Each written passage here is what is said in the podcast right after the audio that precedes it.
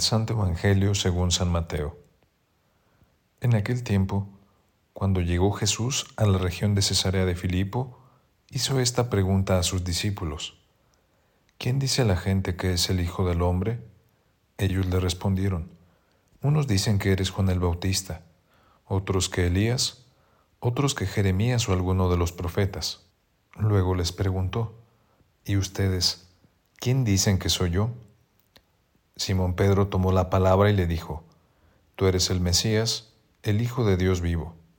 Jesús le dijo entonces, Dichoso tú, Simón, hijo de Juan, porque esto no te lo ha revelado ningún hombre, sino mi Padre que está en los cielos.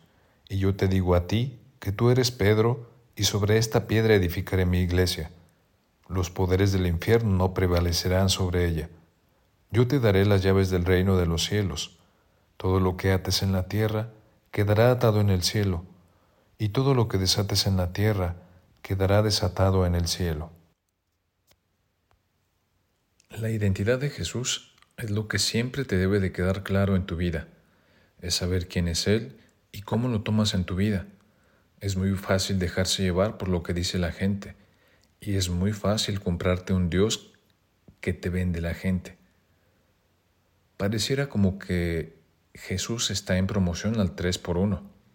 Te venden tres tipos de Jesús para que lo vivas en tu vida. Jesús madrastra es el Dios castigador, el que solo hace justicia y te marca tarjetas, te marca los puntos.